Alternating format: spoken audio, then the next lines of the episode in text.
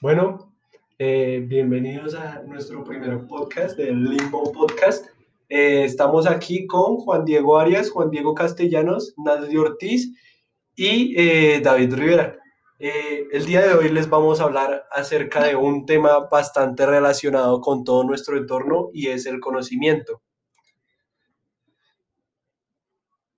Muy buen inicio de exposición, Manuel. Me parece excelente. Excelente. ¿Quién tiene la cartelera, Manuel? Excelente, pa. mal ahí, mal ahí. Me dañaron mi exposición, panitas, ¿cómo así? bueno.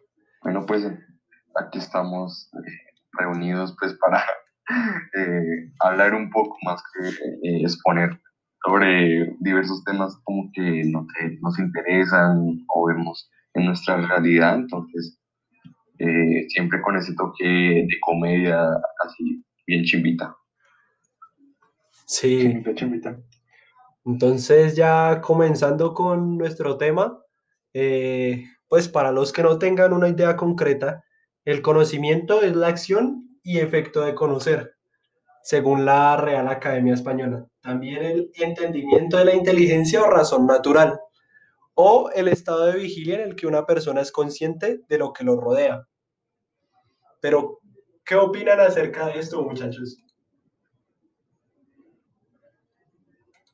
¿Qué es lo que, qué es lo que conocemos en todo nuestro entorno? Digamos, ¿han escuchado alguna vez esa frase que dice, daría todo lo que conozco por la mitad de lo que desconozco? Sí, sí, sí lo había escuchado y yo creo que, que todos daríamos eso, ¿no? Es un poco de todo. Un poco de aquí, un poco de allá. Un poco muy filosófico. un poco muy, mucho, mucho, en realidad. Sí. Yo, yo doy lo que sea por darlo de los iluminantes. Daríamos lo que fuera por saber quién de verdad controla el mundo.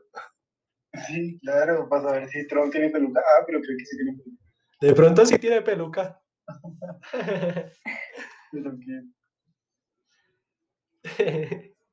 esto, esto va, va así básicamente. De todo, todos queremos saber cosas que, que son de mucho interés para nosotros.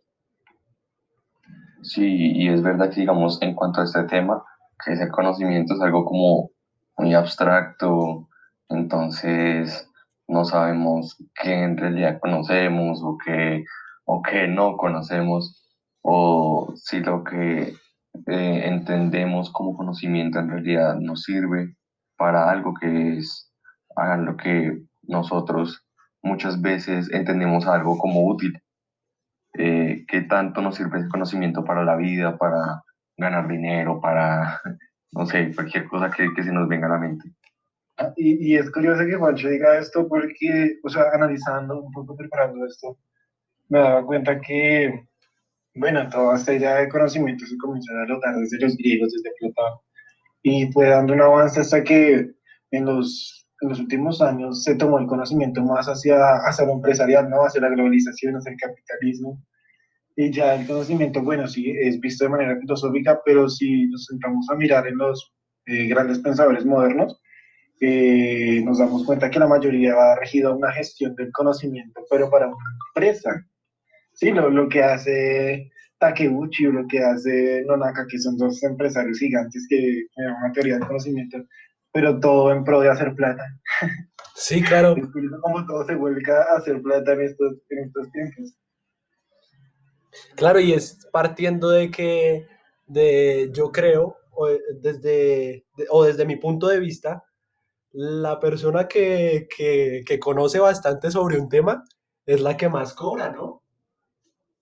Porque, porque a fin de cuentas lo que, lo que paga es el conocimiento, lo que una persona sabe y en lo que se desempeña es lo que más vale esa persona. El tiempo que ha dedicado esa persona a aprender, acerca de ese tema. Entonces pienso pues que ya eh, la base del conocimiento se ha transformado para darle su monetización.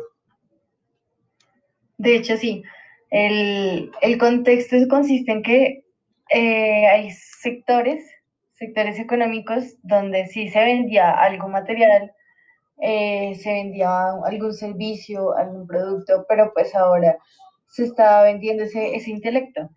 Entonces es ahí donde se mira cómo, cómo se desarrolla lo que tú dices, o sea, cómo el conocimiento puede llegar a ser algo monetario, eh, como pues ya el conocimiento hace parte de grandes teorías y cambios eh, económicos, cómo estos han cambiado el mundo, la forma en la que se vive, incluso el estilo, diferentes culturas. Hemos incluso cambiado tabús. Entonces es expandir como esos, esos esquemas para acoplarlos a muchas cosas. De hecho, pues me parece curioso que ahora pues el mundo es mucho más abierto, mucho más explícito de lo que era antes y, y pues en realidad ahora el que no sea así es, es juzgado. Sí, sí, es curioso como eh, me, me, hicieron recordar eh, cuando yo estaba como en mis 16, 17 años, eh, quería hacer mucha plata. bueno, todos queremos hacer plata. Creo que eso es todo lo que queremos aquí. Creo que eso es lo que entiendo de todo. Pero es curioso porque yo veía estos videos de YouTube de, de emprendimiento, me un libro de emprendimiento, incluso lo tengo aquí arriba. Bueno, ahorita lo busco. Y decía que la mejor manera de invertir en ti o la mejor eh, inversión que puedes hacer siendo joven es estudiando, es que adquiriendo conocimiento, ¿no? Y hasta qué punto el conocimiento está, ¿no? Porque si partimos en historia, eh, siempre ha estado esta idea idealista, las idealistas de, de, Platón, o después el positivismo científico, del método científico, que todo lo que conocemos tiene que estar eh, puesto a prueba por el método la conclusión en la que estamos ahora, ¿no? Como que generar dinero, es como algo para generar dinero. Y buscando encontré eh, una definición eh, que decía que el conocimiento es información que se apropia y se aplica. Y creo que esa, esa frase resume todo la idea que, que, tu, que tuvo René que tuvo eh, Hughes, o sea, todos el, empirismo y, y todos estos temas racionalistas eh, concluyen en esta frase, porque es, eh, es razonar, e, es pensar, pero también es, es, es, vivir. Entonces el conocimiento pasa a ser una información que se vive, pero que se conoce. Que si tú sabes hacer un arroz, eh, sabes cómo se hace, pero nunca lo has hecho, tal vez en realidad no sabes cómo se hace, ¿sí? Es esta unión que, generamos en estos tiempos, teniendo en cuenta toda la historia que ha tenido este, este concepto tan complejo de, de conocimiento. Sí, claro, y es que, pues no sé si, si ustedes recuerdan que una vez nos dieron una charla y pues la, la frase que se, me, que se me quedó grabada es la de que cada día tenemos que aprender algo nuevo.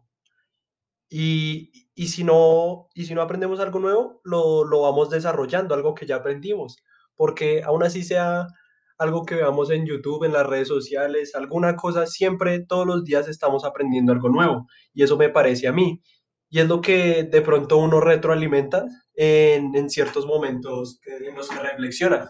Y pues desde la parte médica científica eh, existe un aspecto que se llama neurogénesis y la neurogénesis consta o consiste prácticamente en en que ya en una etapa de la vejez en, la cual pues vamos, eh, vamos de, como de, vamos perdiendo estos lazos de, conocimientos y recuerdos. No sé si me, si me, hagan, si me hago entender.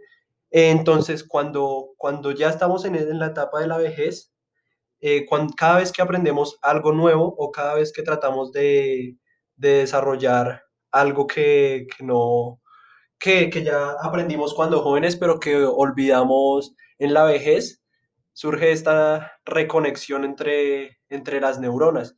Digamos, entre, entre más difícil eh, sea para una persona hacer, hacer esta actividad, mayor recompensa tiene en su, en su neurogénesis.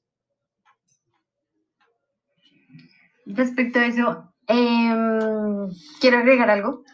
Marshall es un economista. Considera el conocimiento como la máquina de producción más potente que tiene como base pues los actuales eh, modelos para el crecimiento pues de diferentes eh, cosas o bueno naciones entonces de acuerdo a lo que tú lo dijiste eh, cómo se hace cuando una persona ya tiene determinada edad digamos diferentes países ahorita tienen la mayor parte de la población está es longeva entonces tú eh, ¿qué piensas, digamos, de esa evolución? Si pues tenemos en cuenta que el conocimiento es una producción es como lo que más hace desenvolver a un país o hacer crecer, ¿qué crees cuando pasa que un país pues ya su mayor parte es, vieja y pues las personas necesitan más mano de obra, eh, evolucionar, cambiar el pensamiento? Claro, y sobre todo, sobre todo en la actualidad. Sí, sí, sobre todo en la actualidad, porque... La, la, actualidad es no tengamos hijos, eh, seamos homosexuales y, y, ya, o sea, eso es lo que se está viviendo y ahorita pues está pasando eso. Claro, pues teniendo en cuenta las diferentes realidades, ¿no? Porque pues nuestra realidad es más así, pero eh, otras realidades que no, digamos Venezuela, un profesor dijo muy chistoso, eh, me pareció un comentario muy chistoso, y es que nuestras bisabuelas, nuestras abuelas tenían en promedio 12, 10 hijos, ¿cierto? Ahora eh, lo que dicen es, eh, cada quien está teniendo ya uno, ya dos, incluso no tienen hijos. Entonces, ¿cuál es el futuro de Colombia cuando llegan madres venezolanas con siete, cinco hijos? El futuro de Colombia son los venezolanos. Exacto, es que el conocimiento es, una herencia, o sea, el conocimiento es una herencia que pasa de generación a generación.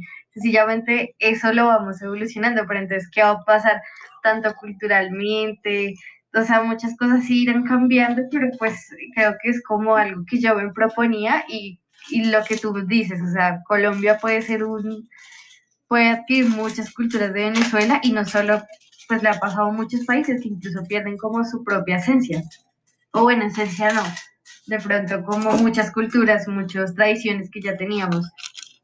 Sí, claro que eso también, pues, es bueno y es malo también, ¿no? Eh, porque perder lo que conocemos, lo que somos, nuestra cultura, eh, nos lleva a una, una, globalización que nos vuelve eh, un poco menos ignorantes, ¿no?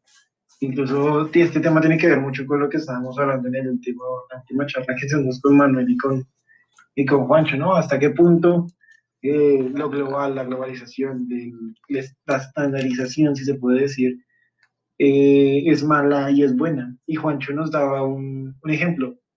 Eh, no sé si Juancho quiera darlo, porque, pues, ¿quién mejor que él para explicarlo? Claro, claro.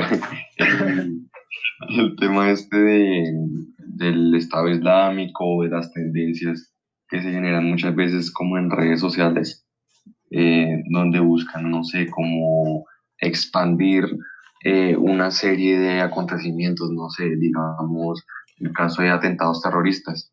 Entonces, eh, muchas veces se replicaban estos acontecimientos lo que apoyaba o reforzaba muchas veces conductas eh, extremistas o antisemitas, racistas o, xenofóbicas. Eh, un ejemplo, el caso este del señor eh, que grabó un atentado que hizo a una iglesia en Nueva Zelanda, si no estoy mal, que la grabó por Facebook Live y lo vio mucha gente. Entonces, claro, esto, esto alimentó muchas veces a, a comentarios o ideas eh, que eran de, de odio hasta hacia este tipo de personas o, o la alimentación de conductas que apoyaban políticas mucho más eh, restrictivas hacia las redes sociales, ¿no? Pues porque estas han sido un instrumento bueno para eh, transmitir el conocimiento, pero también para, pues, transmitir falsas ideas, falsas falso conocimiento, ¿no? Que últimamente se ha visto mucho en, la, en esta época del conocimiento. Los Illuminati. Exacto.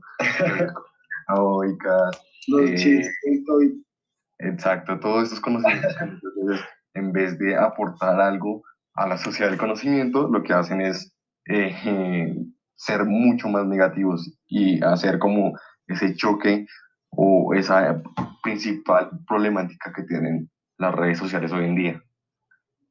Sí, claro, la desinformación y digamos la el, cuando se comparte mucho estas fake news o estas, estas bromas, digámoslo entre comillas, porque realmente no, o sea, la gente, sobre todo se aprovechan de la gente mayor, porque la gente mayor, pues, eh, ante tanta expansión de la información, es- Mayor y menor. Sí, claro, mayor Sí, y, y menor, un niño porque de joven menor de 14, de 14, 15 años que también. que también se cree, se cree que es real. Entonces, por ejemplo, eh, sim- noticias simples, como lo de que Michael Jackson todavía está vivo, por, e- por ejemplo. Eh, eso la comida, que el arroz de calentados, que yo ni siquiera vi la noticia, que el sudado de Paola Jarara estaba rico. Sí, sí, cosas así. Pero es que también, pero es que también tomando en cuenta que, que se, vuelven virales es, este cierta, cierta información que no es relevante, a nadie le aporta nada, pero igual por algún motivo se vuelve viral. Entonces es le aporta más al que lo crea. exactamente. Entonces este como el ligamento que no nos sirve de nada, de lo, de lo que nos tenemos que despojar para pues podernos abrir al conocimiento verdadero. Porque escuchaba yo que para, para tener un, un énfasis, digamos, en lo que, en lo que vemos, eh, saber si es real o no, debemos compararlo con, con otras noticias, por ejemplo. O sea, o con otro tipo de información. Siempre hay que contrastar toda la información que vemos, porque lo importante de esto es que creemos una, una opinión bastante, bastante entrelazada, por decirlo así. Eh, que no nos polaricemos, sino que seamos, eh, seamos partícipes de, de, todos de toda esta información que, que nos llega. Sí, y, y ahí de pronto sale otra pregunta y es, o sea, entonces, ¿cuál sería el conocimiento real, no? Porque, o sea, pienso que incluso hasta esa mala noticia eh, trae algo de conocimiento, ¿no? Trae un, un metalenguaje, trae algo detrás, ¿no? Este chiste de los Illuminati, eh, que mucha gente lo cree, eh, que especialmente no creo que existan ni nada que tenga que ver con ellos. Eh, pero, o sea, además me estás diciendo los Illuminati, ¿no? Eh, y que te crees, ta, ta, ta, pero eso trae más información detrás, ¿no? Eh, por ejemplo, que la persona que lo piensa tal vez no, no esté leyendo mucho o no esté averiguando mucho sobre el tema, ¿no? Entonces creo que incluso hasta este tipo de desinformación genera un conocimiento, eh, eh, no sé cómo decirlo, tácito mm, dentro de la acción. Sí, claro. Yo diría que es más bien como un pseudo conocimiento. Y hablando de, de un tema, de otro tema, eh, por ejemplo, los terraplanistas, o sea, hasta qué punto llegamos que toda la ciencia que ya sabemos, que se ha, que se ha investigado desde siglos anteriores, eh, hasta qué punto llegamos que ya hay personas que creen que la Tierra es plana. ¿Cómo puede ser que, que tanta, tanta información que existe y tantos, tantos medios de comunicación que verifiquen que la Tierra no es plana y la gente siga investigando acerca del terraplanismo? Sí, e- e- es bastante curioso, ¿no? Pero creo que cae en la misma tónica de esto de que Mia Khalifa era hija de Petro. O sea, es, es- es- es como, eh, lo tomamos como burla y, y termina siendo un chiste, ¿no? Pero para la gente que no está acostumbrada a informarse, que no está mal, el problema es cuando replica información que eh, daña o que tiene veneno dentro de sus palabras. Eh, se me fue la idea. Es eso, es Es, es, me fue la idea mucho. Sí, sí, sí, sí. Sí le, sí le estoy entendiendo. O por ejemplo, las, las personas mayores, o bueno, también menores que se creen cuando, cuando ven los posts de, de estas personas famosas, por ejemplo, Luisito Comunica, que lo pintan como un terrorista o, Sí. o a veces como... Lucía, ah, no, fue, fue quién? Fue, fue- se no, me olvidó. fue- Sí, Ma- María Fernanda Cabal. Fue Fernanda Cabal, sí, señor. Pero no, pero no fue de Luisito Comunica, sino de Auronplay, que pensó que Auronplay era un terrorista. Que, que, que era un, un terrorista que estaba influyendo ideas castrochavistas en Colombia. Sí, ¿no? Y, y mire hasta dónde Colombia como está hoy en día, pero bueno, eso es un tema político fuerte, ¿no? El- No sea que mañana, no sea que mañana Arias amanezca con dos botas al revés, ¿no? no, Ay. es que muerta por COVID y dos balazos. Sí. Bueno, muchas, y aquí pues hablando y conectando con el tema que decía ah, Juan Di de, de la información venenosa o engañosa, pues también podemos encontrar, así como, bueno, en mi caso yo tengo un familiar, un bueno, familiar, un conocido, que es uribista a morir, pero uf, a morir es a morir, o sea, de los radicales de los duros. De los que Y- tienen, tienen motosierra en la Sí, Sí, sí, sí, de los que son voluntarios en, en uribistas, que van... los que tienen, los que tienen un, megáfono ahí en la sala. Exacto, de esos que con su poncho y tales, así de los duros. Con el carril y el machete, Pep, Escucha el papi. podcast y le hace reclamo. Sí, sí, sí, el caso es que pues un- vi un post que él compartió. El caso es que, no sé si ustedes se enteraron que y el alcalde de Medellín quería traer pues, médicos cubanos Sí, para apoyar a los médicos eh, pues que están enfrentando pues la emergencia y todo esto. El caso es que pues él compartió que el hecho de traer a estos médicos traería consigo el comunismo, ¿sí? Y Con pues, SIDA, toda esta con SIDA, no ideología. con SIDA, SIDA. Sí, sí, sí.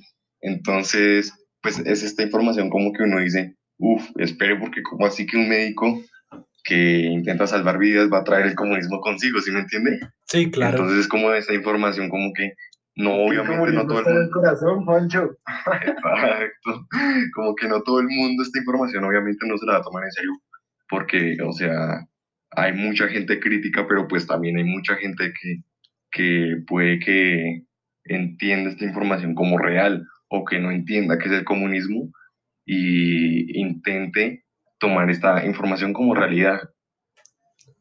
Además, Sí. ponien- planteándosele, planteándose uno eso, pues, ¿cómo putas va, va a estar un, un médico en una, atendiendo en una voz y retuiteando ahí comunismo en Colombia, alguna maricada así? Sí, Sí, sí, sí. Es que es algo, o sea, es absurdo, pero pues hay gente que, digamos, se cree esto y pues dice, no, no traigan ningún médico, no traigan nada, eh, que se muera la gente que se muera y, y mientras, no traigan, mientras no traigan el comunismo vamos a estar bien. Sí, y- y eso, y eso encaja mucho porque, digamos, si nos sentamos a mirar como tipos de, de conocimiento, que pues es como eh, tratar de dividir eh, los tipos de conocimiento que hay. Hay uno que me parece muy curioso y es como el indirecto, que es más o menos cuando te llega la información de segunda mano. ¿Sí? Eh, recae directamente en esto, ¿no? O de pronto el religioso, ¿sí? Que tiene que ver más con creencias eh, bueno, religiosas, pero en este caso, pues mucha gente adora eh, la figura Uribe, Uribe en nuestro país. ¿no? Sí, claro. No, no solo en este país. Eh, en realidad, tengo unas familiares puertorriqueñas y también es un tema primero de edad y como cultural o cómo se vende Uribe frente a otros países. Y las señoras colocan tipo, mm, qué pesar presidente, presidente tan, tan honorable, está sufriendo mucho en Colombia y cosas que en realidad lo personal a mí me da cringe. O sea, es como, ¿cómo vas a colocar eso? ¿Cómo vas a colocar que está sufriendo? Y las señoras colocan en Facebook una foto de él, una foto como que acá en Puerto Rico te adoramos. Y, y uno dice, ¿cómo qué? Entonces, entonces es como muy lo que tú decías, muy selectivo, o sea, que cuál es la por- porción de lo que ellos conocen para, o sea, que están excluyendo de esa información para que puedan decidir eso. O sea, sí. Una vez un profesor me dijo que en realidad solamente había una, lo juzgué mucho, pero, pero no, no sé ustedes qué piensan, para mí realidad no solo una, sino que las personas tienen distintas realidades. Entonces, ¿qué, estaba, qué sabe ella? ¿Qué conocimientos tiene? Sí, o sea, un presidente acá para otros es paracos, para otros no, entonces... Yo creería que también depende del entorno que, que nos rodea. Digamos, vivir, vivirlo de primera mano no es lo mismo que vivirlo desde, desde una perspectiva lejana. O sea, no comprendemos más las personas que vivimos la problemática que las personas que expectan. Sí, no sé si, si lo estoy diciendo bien, las personas que observan nuestra problemática. Entonces, pues, e igualmente no pasa aquí. Eh, digamos, yo, yo sigo a un, a un, por decirlo así, entre comillas, profesor que yo tenía de, de graffiti, que es chileno, y allá en Chile también, por lo que comparte, viven, viven también casi como nosotros. Esos son, también tienen muchas, compartimos muchísimas problemáticas según lo que yo veo, lo que, que comparte este profesor. Entonces, pues, eh, ya, digamos, verlo, observarlo y de pronto interiormente hacerse como una idea, pero ya a, opinar o juzgar sobre esto ya, ya es diferente porque es que no, no lo vivimos, por decirlo así, en carne propia. Entonces ya es muy, muy difícil eh, realizar esta, esta introspectiva. Sí, es complejo y digamos, continuando, eh, hay un positivista, un científico que se llama Michael Polanyi, bueno, se llama, bueno, se sigue llamando, pero murió. Eh, y, me parecía muy curioso lo que decía, y era que hay como tres, eh, tres maneras como identificar el conocimiento, tres, tres componentes que son esenciales para vivir algún conocimiento. Y hablaba de la imitación, y, por ejemplo, que eh, tú, por ejemplo, esto, esto va a ser rarísimo. Tú, a ejemplo de tus papás, haces muchas cosas, ¿no? Eh, tú aprendes que sonreír es un gesto que demuestra felicidad cuando eres bebé. ¿sí? Eso es imitación, eh, dejándolo en lo más básico. Eh, la identificación, que es con quién, pues como su palabra indica, con quién estoy familiarizando, con quién me siento yo. Y el aprendizaje por práctica, que pues todo esto del empirismo. Entonces, aquí vemos este tema que estábamos tocando de la gente que, que sigue diferentes doctrinas políticas, para no solo meternos en, este encuadre de vista, eh, no, sino como la imitación, ¿no? Esta herencia que viene de los papás, esta identificación que sienten ellos hacia, hacia pues, este mundo que están viviendo, ¿no? Lo que decía Manolito. Y, y otra cosa es que eh, eh, Michael Polanyi decía que, bueno, es como una conclusión de su gran tesis, y era que el conocimiento es público, pero en, cierto, en, cierto, en cierta medida también es como, es personal, se vuelve personal. Y, y aquí tocamos lo de las realidades de cada persona, ¿no? las realidades que, que vivo yo, la realidad que vive Juancho, pero por más que sea la realidad de él la mía, los dos vemos la realidad de Colombia. ¿Sí? O sea, Juan, ese, es nuestro conocer. Tú, pues sí estarías diciendo que hay más realidades, ¿verdad? Eh, pues para no tocar la palabra realidad, que es un tema demasiado largo, vamos a hablarlo como tema de lo que yo conozco. Porque en realidad, por lo que he vivido y por la información que me ha llegado. Mencionas el tema de herencia, que sí es algo, o sea, algo que yo aprendo y mito de mis padres.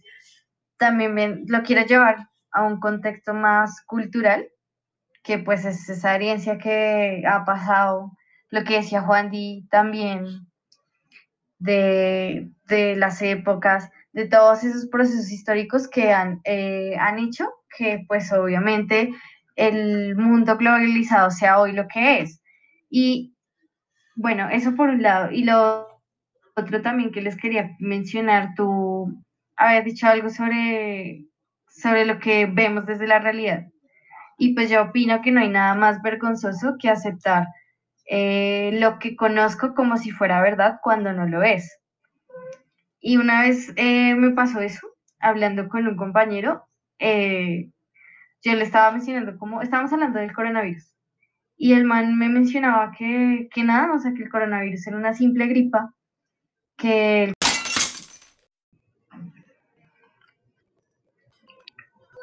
Perdón, esperen.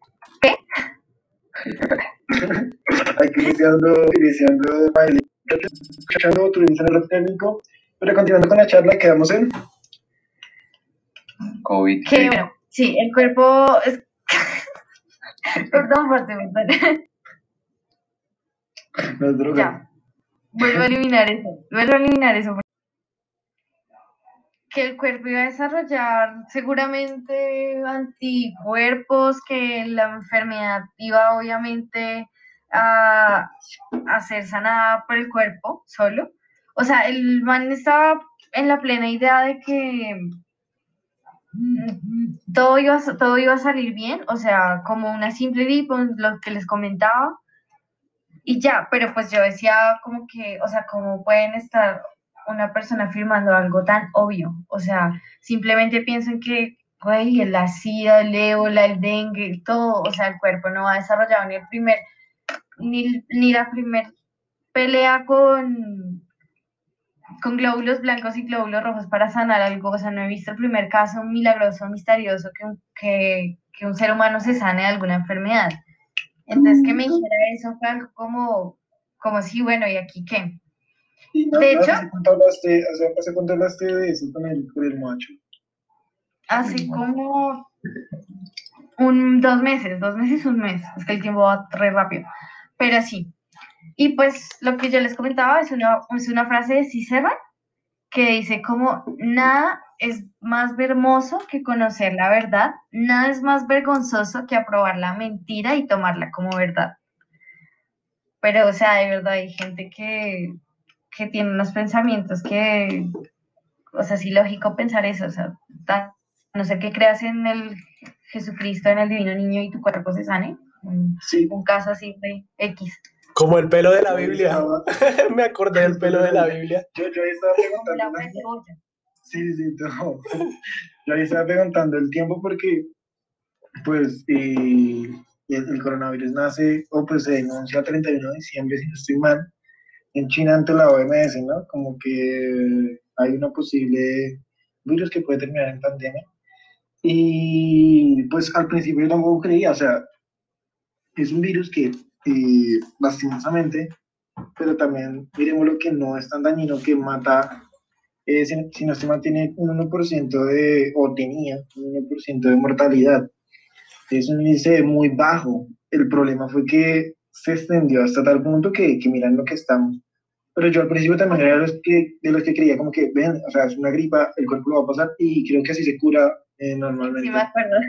el, el- el- no, tiene que pasar, ¿no? Eh, cada ser humano pasa por diferentes tipos de influencia, eh, influenza, y se va curando, ¿no? El, problema es que este caso fue, fue excepcional, ¿no? Porque el primero se contagia muy rápido, segundo al 80% le dan síntomas, y tercero que cuando coge a alguien de la tercera edad, eh, si no estoy mal, el 20% de mortalidad, entonces ya es mucho, ¿no? Y necesito Tiene- recordar que... que- Una que- persona puede ser muy ignorante, de verdad, pero es que a mí me criticaba y me decía como que deja de mirar noticias que te estás psicoseando. Y yo así de, me estoy psicoseando, tú me estás diciendo que esta enfermedad yo la voy a expulsar. O sea, Sí. y que fue hace dos meses, ¿no? Ya, ya, no ya era, algo cierto.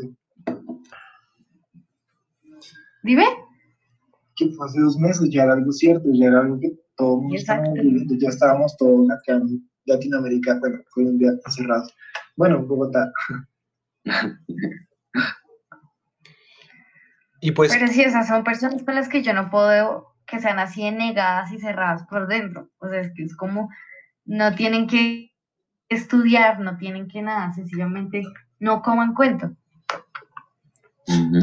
Sí, claro, y pues eh, volviendo a lo que decía eh, Juan Diego, no es ni siquiera el 1% de, de mortalidad, porque comparando las cifras, ya, si no estoy mal, eh, ya supera los 13 millones de contagiados, pero hasta ahora van 600, 600 algo eh, de fallecidos. O sea, eso no es ni el 1%. O... Sí, digamos que ahí uno sí, tengo, sí, puedo decir esto y puede ser un poquito cruel, pero a veces sí siento que se sobresatura el medio de información, como que los medios de información saturan un poquito la noticia para ocultar otras, ¿no? Eh, todo lo que está pasando en el país, las camionetas que compró Duque, las tanquetas, sí, o sea, sí, es una noticia extremadamente importante y sí tenemos que estar todos conscientes de lo que, de lo que está pasando. Pero también hay otras cosas que cubrir eh, sin quitarle la relevancia que, que tiene el hecho de ser pandemia, ¿no? Sí, o sea, es una realidad, eso sí, pues no simplemente ha pasado ya que tratan de ocultar la noticia, pero pues ah, sí, sigo insistiendo en que en serio hay gente como muy, muy ignorante. Es como digamos yo, no me voy a poner, yo sé que tú, Juan Diego, haces tus, tus medios audiovisuales y todo, o sea, sin conocer al tema, no me voy a negar a mi idea, ¿sí? Entonces, pues voy a, a esas personas. Sí, no, nunca, nunca han discutido con un terraplanista. no, mm. nunca he tenido la oportunidad, el placer. El del mundo. es como que vaya, coma poco.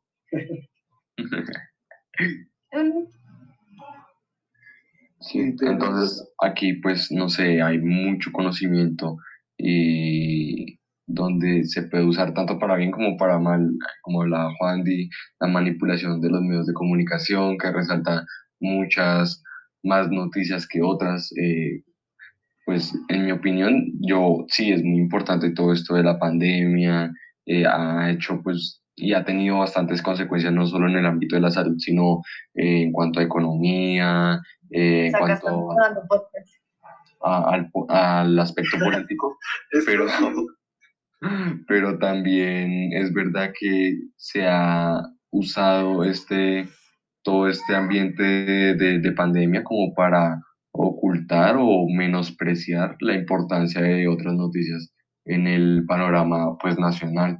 El caso, no sé, ñeñe política, eh, actos de corrupción cometidos eh, en el país, muchas otras cosas que, que, como que se han intentado ignorar, pero que pues también tienen como, como su importancia, ¿no?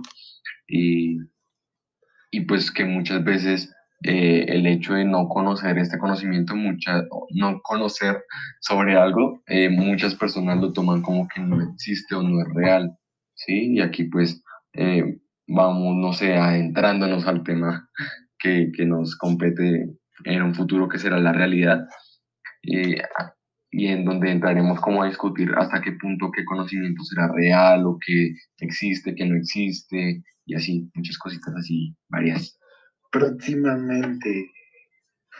Uy, muchachos. Espéralo.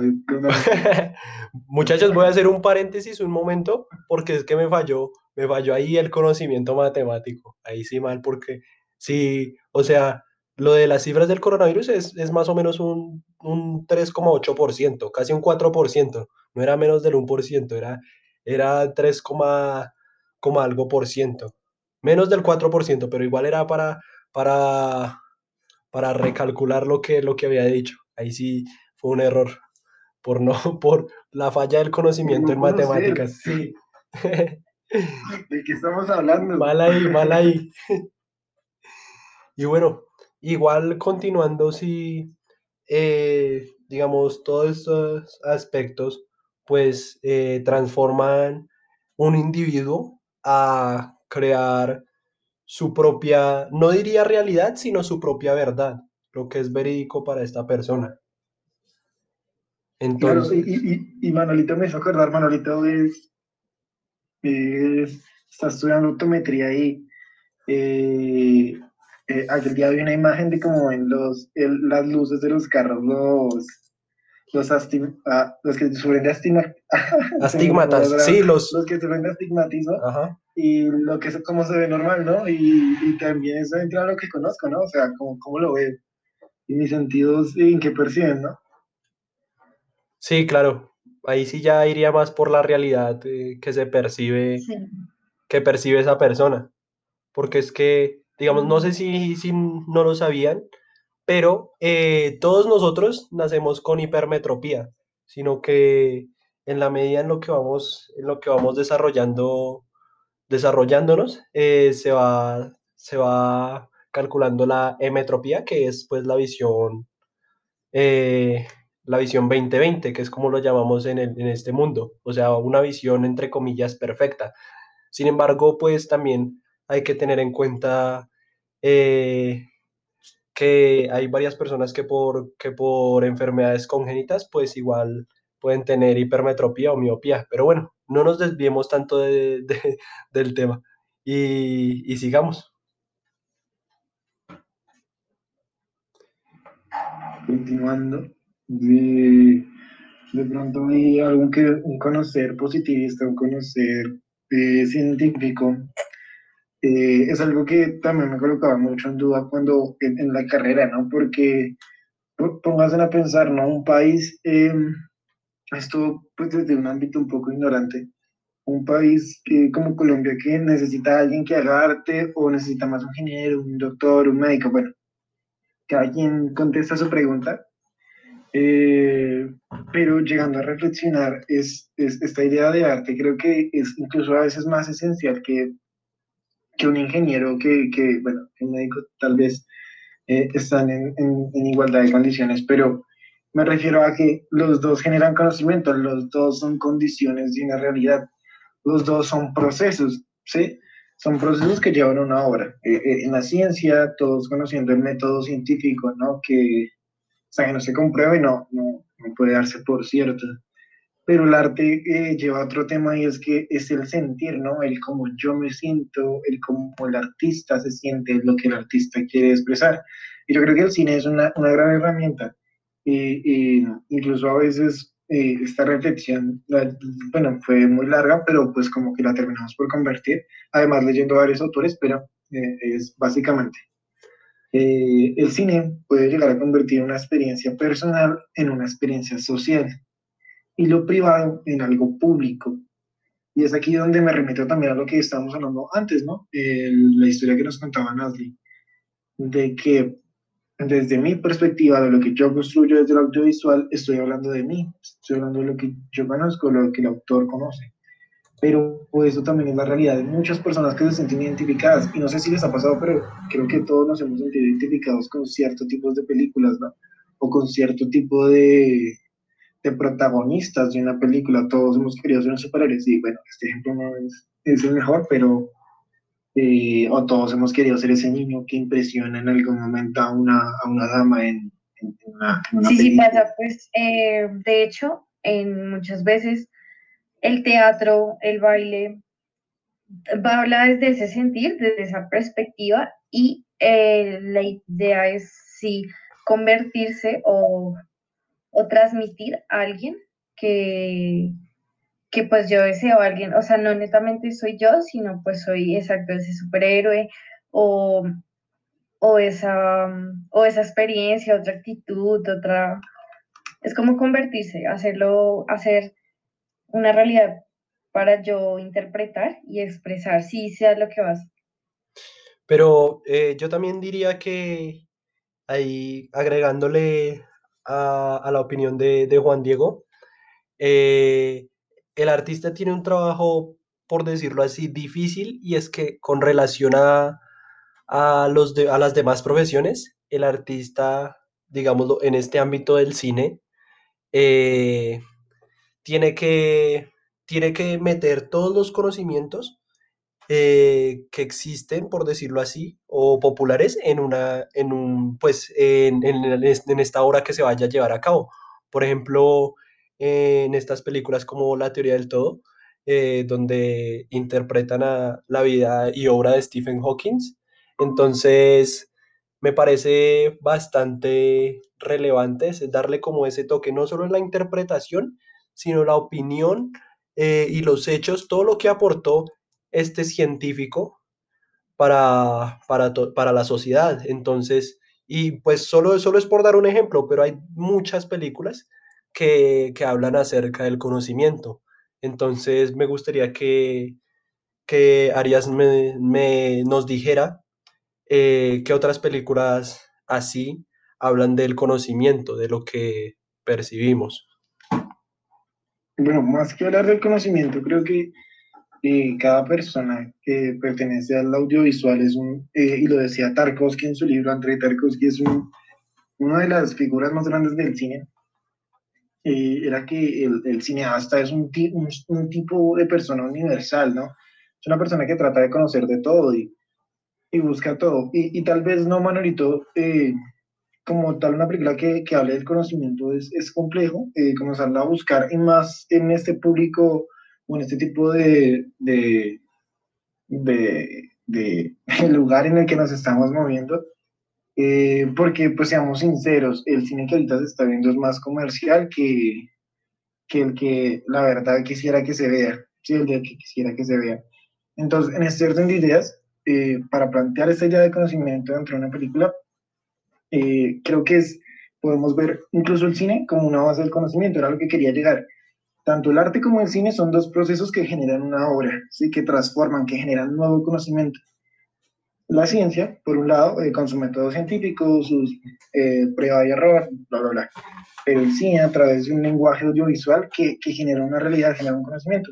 Entonces, aquí traemos eh, la película que ya me dijo Manolito de, la, de la vida de, de Steve Hawkins, eh, que sí, que romantizada, que, que no fue tal cual así, pero pues para darle un nivel comercial la, la volvimos así, ¿no? Pero ese conocer de ese científico eh, para muchos fue el primer acercamiento hacia, hacia este científico, ¿sí? Entonces mira el, el, poder que tiene el cine dentro de lo que conocemos, ¿no? Y no solo el cine, el audiovisual. También podemos darnos cuenta que eh, incluso los medios de comunicación también tienen que ver mucho con el cine. No sé si sepan, uno de los primeros, o como padres del cine, se llama David eh, W. Griffith, que hizo una película, eh, que se llama, ay, se me fue el nombre, El nacimiento de una nación. El nacimiento de una nación. ¿La han escuchado? No, no, la verdad no, bueno, no me suena. Nacimiento de una nación es una película demasiado polémica porque David W. Griffith creía en la supremacía blanca, es un estadounidense, y estaban en toda esta movida de la guerra de la secesión, pero eh, la película hace ver a, los a la raza negra como eh, totalmente mal, como unos vestigios, como eh, gente primitiva, pues no sé si gente, sino un humano primitivo más bien. Sí, entonces la película es muy polémica, pero es muy estudiada porque tiene un lenguaje, tiene unas técnicas impresionantes para el tiempo en el que salió, pero mira el nivel de, de, este código que te estoy diciendo, de, es un código, es una obra, pero es una obra que también manipula, una obra que puede ser usada para bien o puede ser usada para mal. Y, y que nos enseña el cine, ¿no? También vemos eh, esta película del Código Enigma, no sé si la han visto, de Alan, eh, que trata la vida de Alan Turing, el creador de la computadora.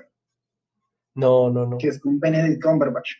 Es, es, una película que habla de la vida de Alan Turing, ¿no? Y, y es un man que extremadamente científico, un man con unas matemáticas eh, bestiales y, y, es un acercamiento de muchas personas a, a, ese conocer. Entonces, yo quería llevar más este cine, más que dar un ejemplo de una película, quería llevarlo, que es un camino, es un lenguaje, es una forma de entender el mundo, es una forma de entender, sí, eh, tristemente ahorita eh, se, se, mira más con la billetera que con lo que quiero contar. Eh, en muchos lugares, no en todos, me refiero más a Hollywood, eh, pero el cine es un instrumento tan potente que ha cambiado incluso eh, naciones. ¿sí? Rusia es su Stalin gracias a, a, las, a, las, movidas que tuvo Sergei, Sergei Eisenstein, ¿sí? que fue un cineasta, ¿sí? movía todo este tema del comunismo, de lo plural. ¿sí? Entonces, ver más que una película es que es un lenguaje tan importante y que, de, que todos estamos empapados. Todos hemos visto una película, por ejemplo, Interestelar, y ahí nos enteramos qué es un agujero negro, qué es capaz de hacer un agujero negro. Entonces, más que una película es lo que nos está diciendo entre líneas estas imágenes y este sonido. Eh, y bueno, ya yo creería, muchachos, que para finalizar, eh, podríamos decir que el conocimiento es poder. Eso, eso lo dijo un filólogo, ¿no? Sí. Ah, papi, Somos no. absolutamente ignorantes. Dijo Sí. Popper, no me no se lee Popper, pero lo dijo este gran científico. Perdón, pero quiero decir eh, una frase de Bolívar que decía como que la gente ignorante no sirve para nada. Pero Bolívar, no podemos decir eso. Entonces, eh, obviamente cambiaron, cambiaron totalmente la frase y decía como, ok, eh, quien no sepa, pues obviamente estará regido bajo mi poder. Yo solo sé que no sé nadar. El que no se entienda con la política es, esta de Aristóteles, eh, está dispuesto a entregarse a los peores dirigentes. Bueno, la parafraseé porque no me ha tal cual estaba. Pero también tiene que ver, ¿no? También con la de que el conocimiento es la esclava de la pasión, también. O sea, creo que podríamos entrar en cada frase y hacer un análisis que nos daría maestría. Sí, yo también creo eso. Pero entonces prácticamente lo que nos queda para el final es que eh, el conocimiento es supremamente subjetivo, por decirlo así, porque... Y amplio. Sí, y amplio, porque todas, todas las personas tienen diversas, diversas ramas del conocimiento y, y desde que prácticamente desde que nacemos empezamos a conocer. Entonces es cómo llevamos nuestro conocimiento y cómo lo compartimos con, con las demás personas. Cómo podemos eh, mejorar, mejorar o, dar nuestro aporte eh, a la sociedad con, lo que conocemos. Sí, eh, yo aquí en contraposición a, Manolito, diría más que el conocimiento es público, pero que en cierta manera es personal, todo dependiendo de cómo lo tomamos. Lo, lo llevaría yo más así, más personal que público, no, para mí es más público y después viene a ser personal. Sí, y bueno, eh, retomando esa última idea de Arias, de que el cine es tan potente, eh, hablaremos entonces próximamente de, la realidad y cómo afecta la realidad a, un individuo. Hablaremos también de el, síndrome de... Se me olvidó ahorita la película. Ah, ese síndrome era ese. sí, ese mismo. Eh, el síndrome de, Truman Show, ya, ya me acordé. Y pues... Así se llama la película. Sí, y pues prácticamente esto sería todo por hoy. Eh, muchísimas gracias y hasta luego. Ya.